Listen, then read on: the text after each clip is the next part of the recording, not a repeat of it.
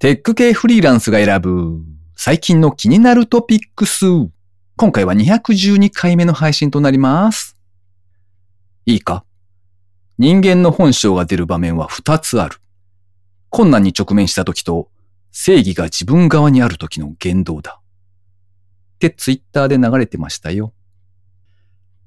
この番組ではフリーランスエンジニアの S とエンタメ系エンジニアのアスカが最近気になったニュースや記事をサクッと短く紹介しております。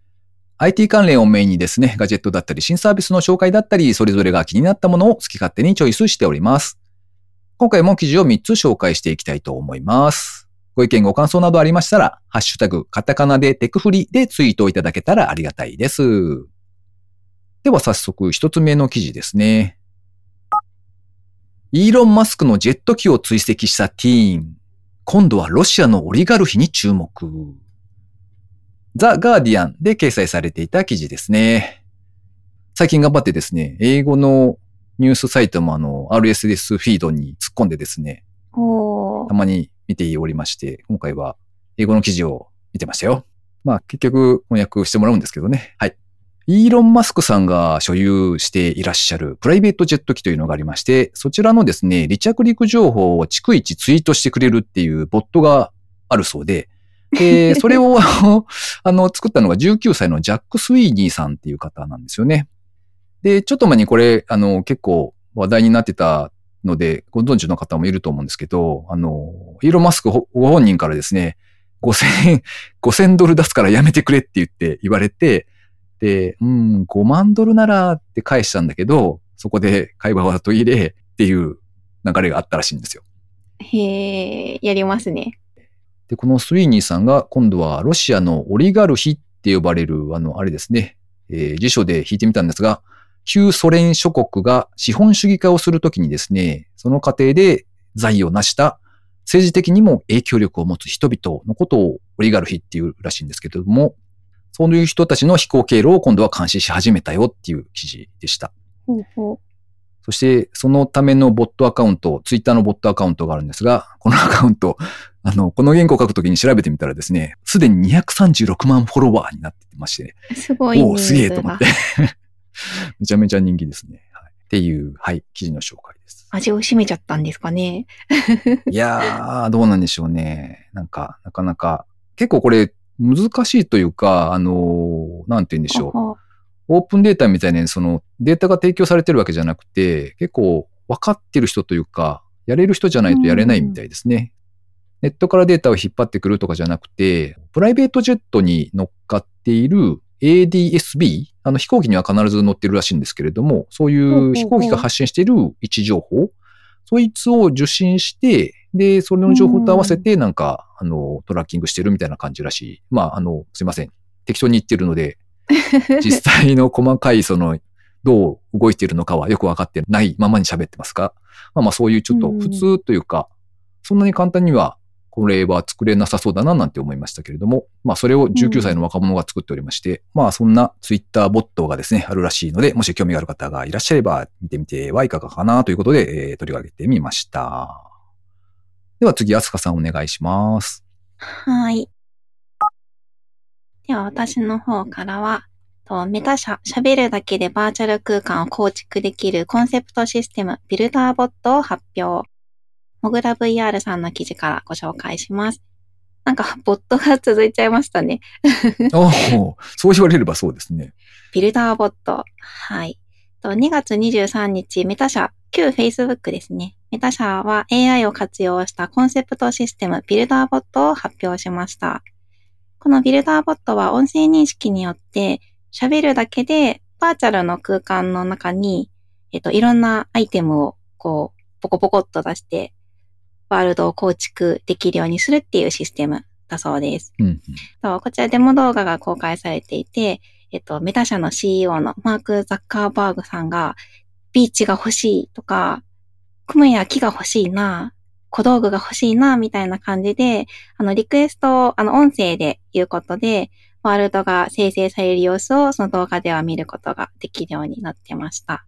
まだコンセプトの段階っていうことなんですけど、まあ実用化されれば VR でのワールドをこう作るっていうのがなんか遊び感覚でこう、おしゃべりしながら手軽にできるようになるな、というものですね。うんちょっと楽しいですよね。うんうん。あれがいいな、これがいいなってわがまま言うと、そのまま、その世界になっていくみたいな。うん。なんかドラえもんみたいですね。ああ、そうですね。確かに。どんな風がいいですか？どんなワールドに？どんな、どんなワールド？困ってる。悩む。めっちゃ困ってる。あ、あの、あれがいいかな。あの、うんうん。ブレードランナー的な、ああいう感じが。あ、ブレードランナー見たことないんですよね。どういう感じですか？いわゆる SF 的な未来の世界で、あの、空飛ぶ自動車がブンブン飛び交っていて、超高層ビルが立ち並んでいるみたいな、そんなイメージだったような気がする僕も見てないです、実は。はい。あ、そんな見てないんですね。イメージしかないもんだって。うん。なんかこの記事で一番驚いたのが、あの、紹介されている動画で、もう、しょっぱなから、ザッカーバーグ様が本人に喋って出てるんですよね。そう、ま あそうそうそうですね。あの、自ら、うんあの、声で喋ってましたね。そうそうだから、すごい、ああ、そうか、これめっちゃ力入れてるんだなっていう感じが伝わってきました。そんだけなんですけど。うん まあ最初何にもないとこからですもんね。いきなり何にもないとこに突然現れて、じゃあ、うんとりあえずビーチにみたいな。どういうのが欲しいみたいな感じですよね。言葉で頼むと、なんかその世界がポヨンって現れて、みたいな感じでしたね。そうですね。アスカさん、ザッカーバーグ様見ました？動画。はい。見ました、見ました。感想は？感想？うん。なんか、私の頭の中の、あの、マーク・ザッカーバーグ氏の印象はですね、はい若い子だなって印象なんですよね。ああ、確かに。なのに、この動画に出てきた CEO は、こう、すごくダンディーな感じになってて、ちょっとびっくりしましたね。あ。ちゃんとね、年を重ねているんだな、みたいな。うんうんついでに自分も年を取ってるんだな、みたいな。それは確かに。そうですね。そうですよね。ねああ、最後にいらんこと言ったな、この人。はい。じゃあ、最後の記事紹介いきたいと思います。はい。VR の中でデータを売って月40万稼ぐ人の実態。東洋経済オンラインのサイトで掲載されていた記事ですね。ちょっと VR の記事が被りましたけれども、こちらはこちらでなかなか逆路線というかですね、あの、うんうん。VR の世界の中で、あの、いろいろ細かなものづくりだったりとかをされている人たちのお話ですね。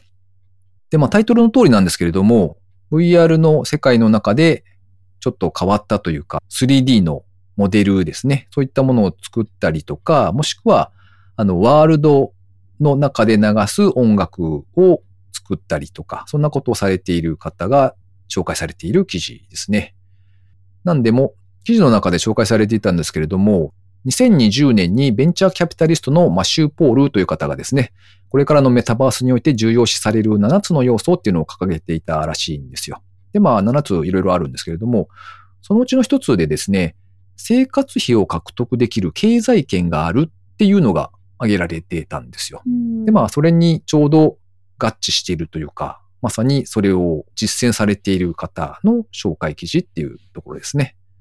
お一人がイカメシさんという方が、あの、ブースっていういろいろデジタルデータだったりとかを販売できるサイトで、スイーツとか餃子、シューマイ、小籠包とかですね。おー、いいですね。そこ？食べ物。結構探しますよ。ああ、美味しい、美味しい 3D モデル。ああ、うんうんはいはい。そう、そういうのを売っていらっしゃる方。で、こちらの方が、あの、まあ、オーダーメイドの注文とかもあるらしいんですけれども、月40万から80万円ほどの収益を上げていらっしゃるよっていうお話だそうです。うんあとは、作曲、作詞、ボーカルレコーディングを請け負う宇宙人姉妹のクリエイターユニット、アウアウアさんとギーちゃんさんという方が紹介されていらっしゃいまして、この人たちはバーチャルマーケット3っていうイベントでですね、BGM の制作者募集ツイートに応募したことがきっかけとなりまして、いろいろと仕事が舞い込んできているというようなお話です。はい。というわけで、うんなるほど。そんな何かを作って、それをお金に変えるという経済圏がすでにできつつあるのだなと思いながら紹介してみた次第ですね。あすかさんは何か作るんですか？何も作ってないかも。特に何か作るっていうのはないですけど、うんでもなんかあの、リアルと同じですよね。あの 3D モデルっていうだけで、あのエッジとか、うんミンネとあ、そうかで。ですね。うん。エッジ、あの世界だとエッジ、日本だとミンネですかね。ああ、そうですね。あの、ハンドメイドとかを販売できるサイトみたいなのが、まあ、そちらはリアルワールドのリアルな物体なんですけど、そういうのが売れる、販売できるサイトがあるので、まあ、結局同じことをやってるよなっていうのは感じますよね。うんより手軽に何かものを作って販売をするみたいな流れが 3D の世界でも徐々にできていくんだろうなっていう感じですよね。うん。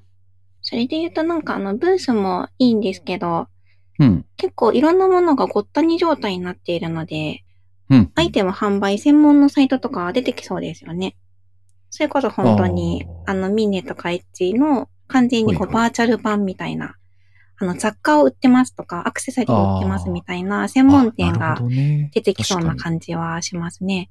にやっぱりブースはいっていうとイメージなんですけど、はいはい。3D モデルのイメージではないと思うんですよね。あああ、というか、それだけじゃないっていう意味なんですけど、はいはいはい。あの本も売ってるし、うんあのデータ関連は何でも音楽もあれば、あとアバターとかも、私はアバターから入ったので、アバターのイメージは結構強いような気がするんですけど。えー技術書店の本とかのイメージが強いですね。やっぱり電子書籍的な。あーうんうんそうですね。まあやっぱり人によって、うん、違うかもしれないですね。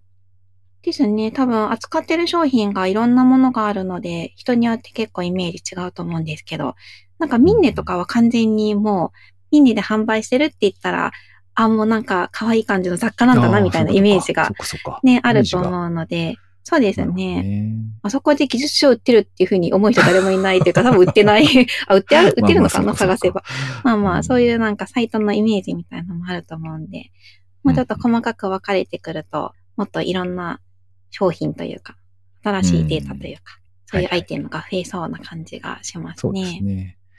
ね。まあ、うんそれぞれこう細分化したその販売サイトとかもこう分かれていきそううんうなん気もしますね。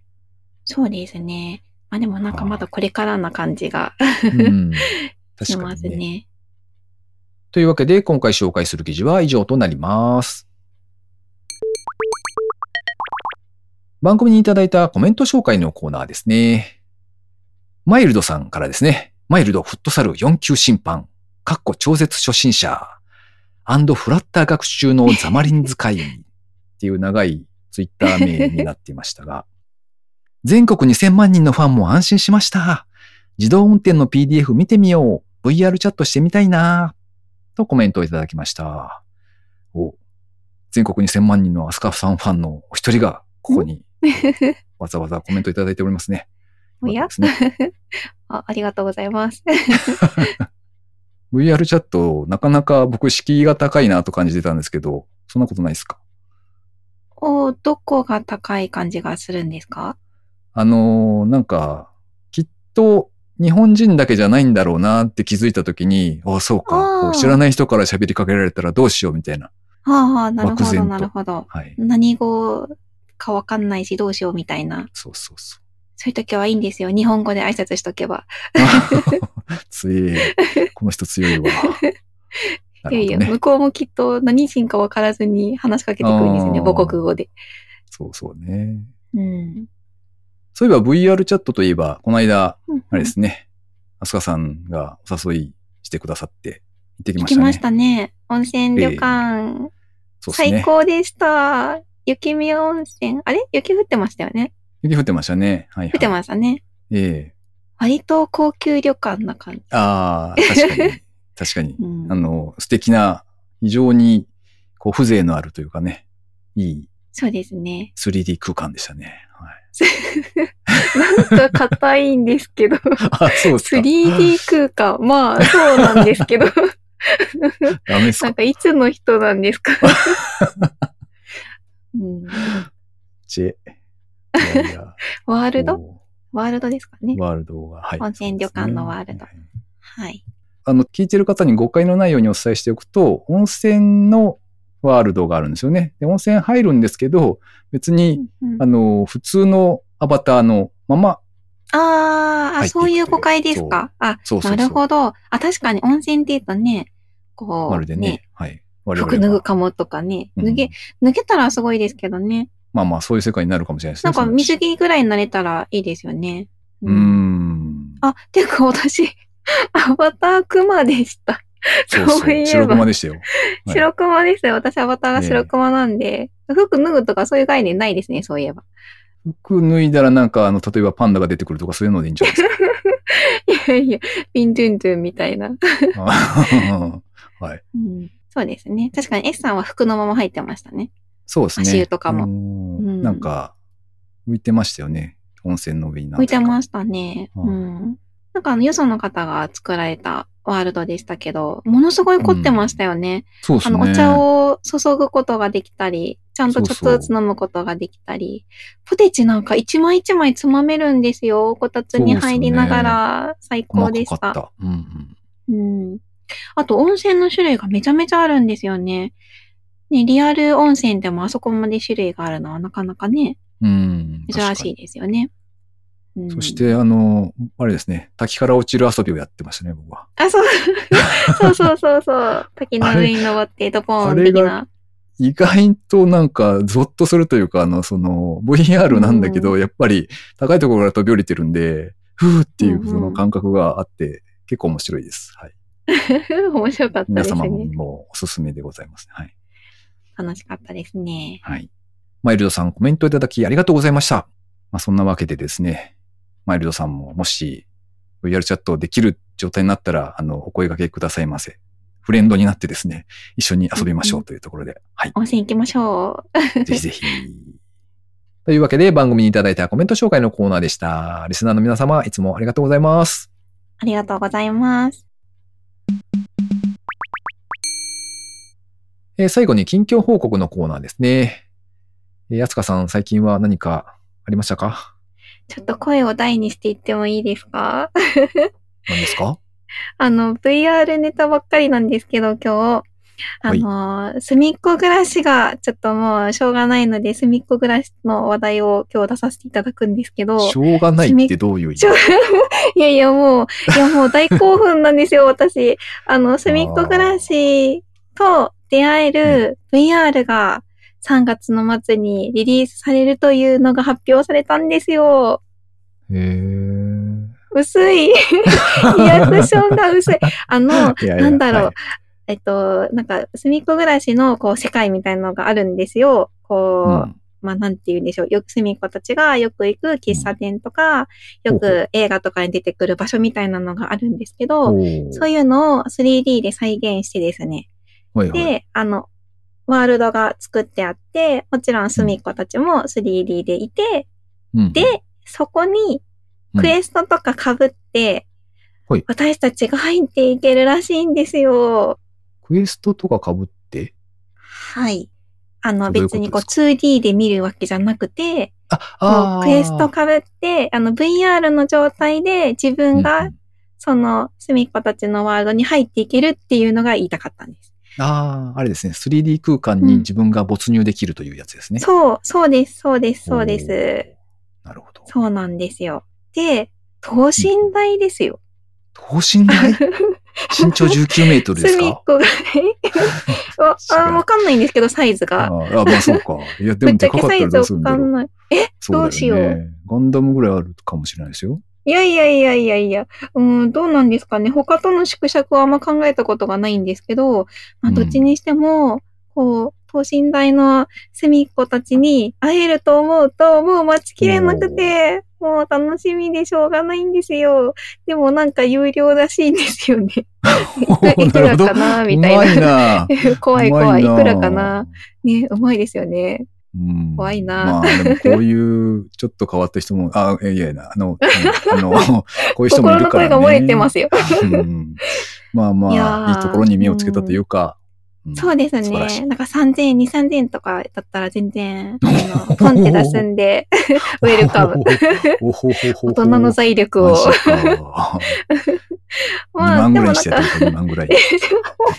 あの、お休みでお願いします。というより、ちょっと若干思ったんですけど、あの、VR って基本的にお子様は NG じゃないですか。ああ、そっかそっか。あの、はい、こう、目に悪いというか。うん、かもしれね、ないですね。なんか、さ最近はどうなんですかね。あんまうるさく言わないかもですけど、うん、あの、まあ、それでも小さい子供とかはやめた方がいいとか、結構あの、アトラクション系でも、ううん、あ、そうですね。被れないっていうのもありますけど、はいはい。なんか、で、ふみこ暮らしってターゲットが多分小学校低学年とかなんですよね。なんか VR、これ、誰向けなんだろうみたいな。あすかさん向けじゃないですか。ね、大人向け、大人向けじゃないかしらって真剣に思った次第でございました。あーあなんか予想では、多う分、んこういう感じでキャイキャイ言っている大人の女性が意外に多いなっていうのを、こうなんか、うん。ポスデータとかからですね、判断し、そして、うんおこれは VR でやりゃいいんじゃねえかみたいな、そういう、こう、大人の事情が後ろで、大人のマーケティングで、えーそうですね。ってことじゃないですか？ですかね。いやー、何にしても、あっぱれ。やったナイス企画ですね。もう最高楽しみです。もう少し先にスタートっていう感じなんですか？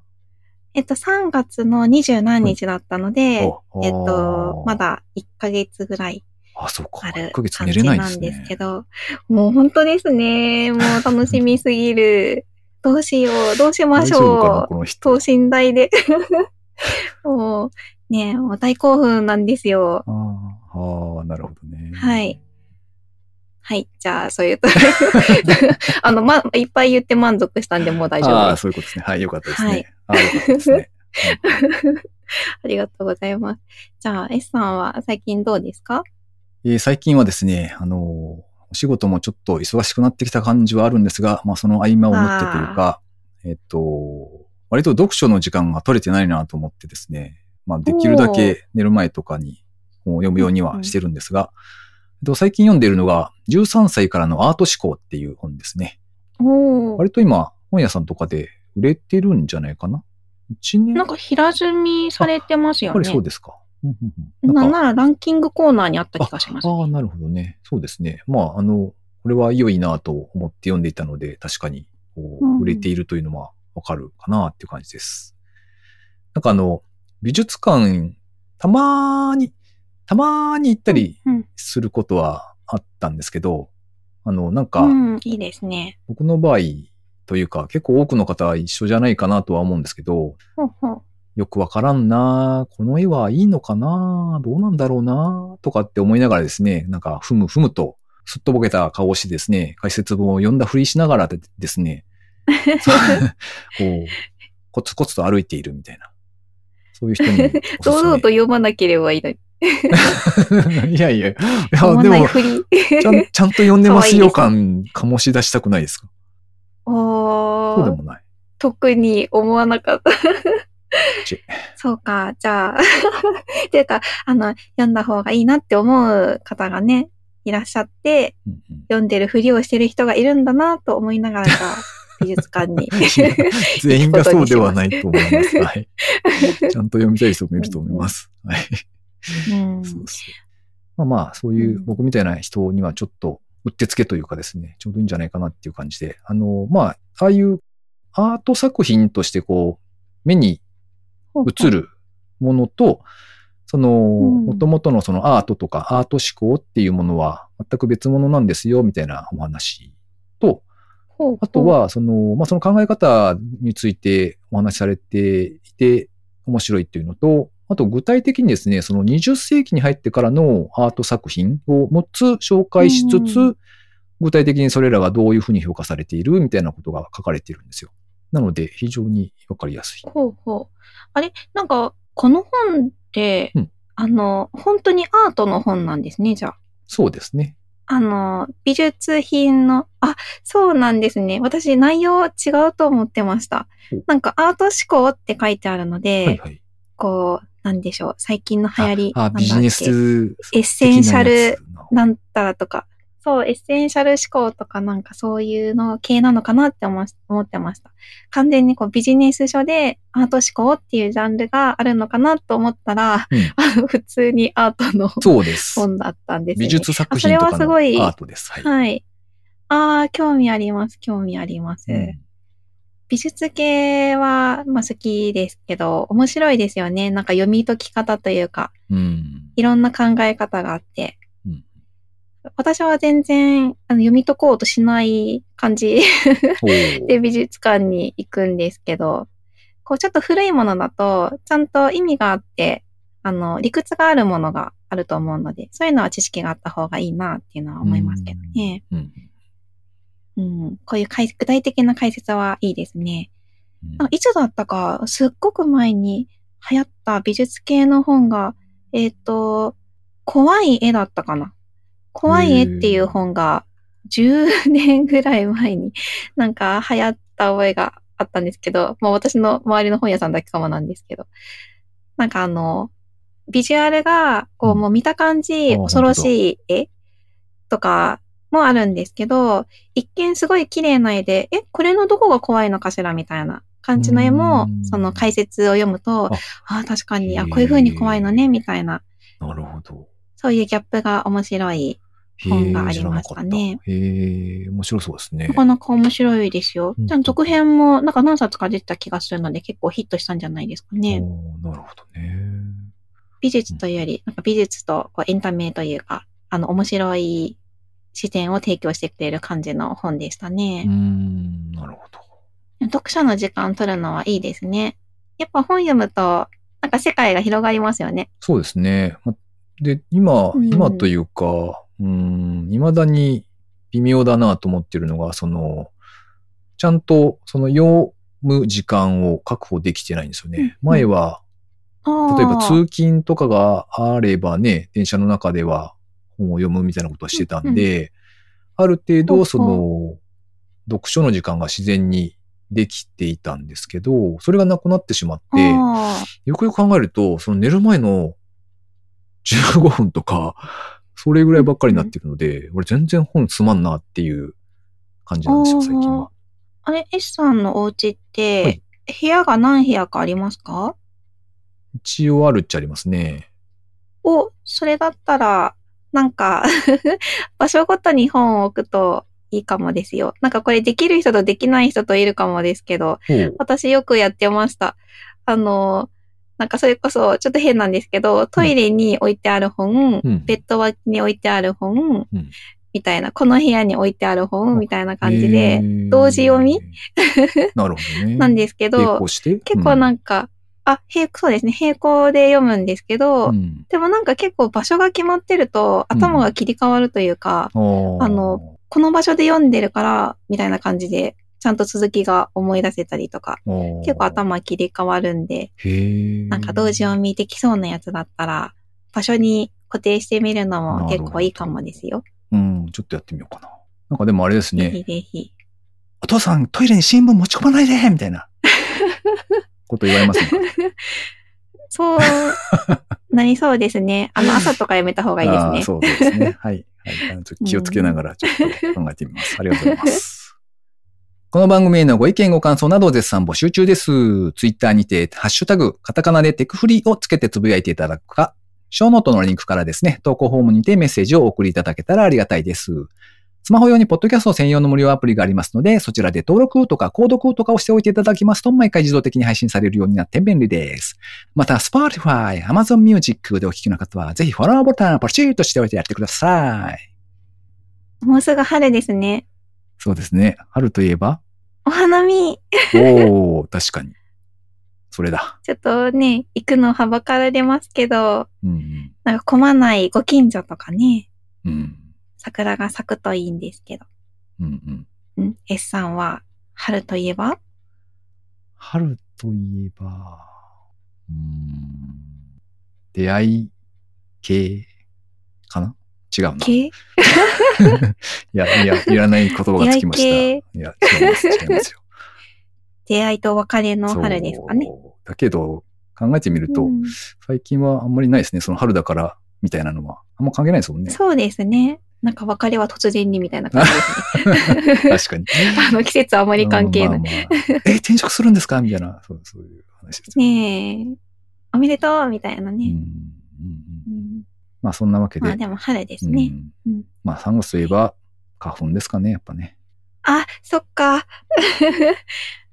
あの、お疲れ様です。まだ、まだ笑顔で言える。なんか今腹立ったわ。まだデビューしてないんで。なるほど。はい。まあじゃああれですね。変わらずマスクをして皆さん健康に気をつけつつ過ごしましょうというところですかね。そうですね。はい。今週も最後までお聞きいただきありがとうございました。ありがとうございました。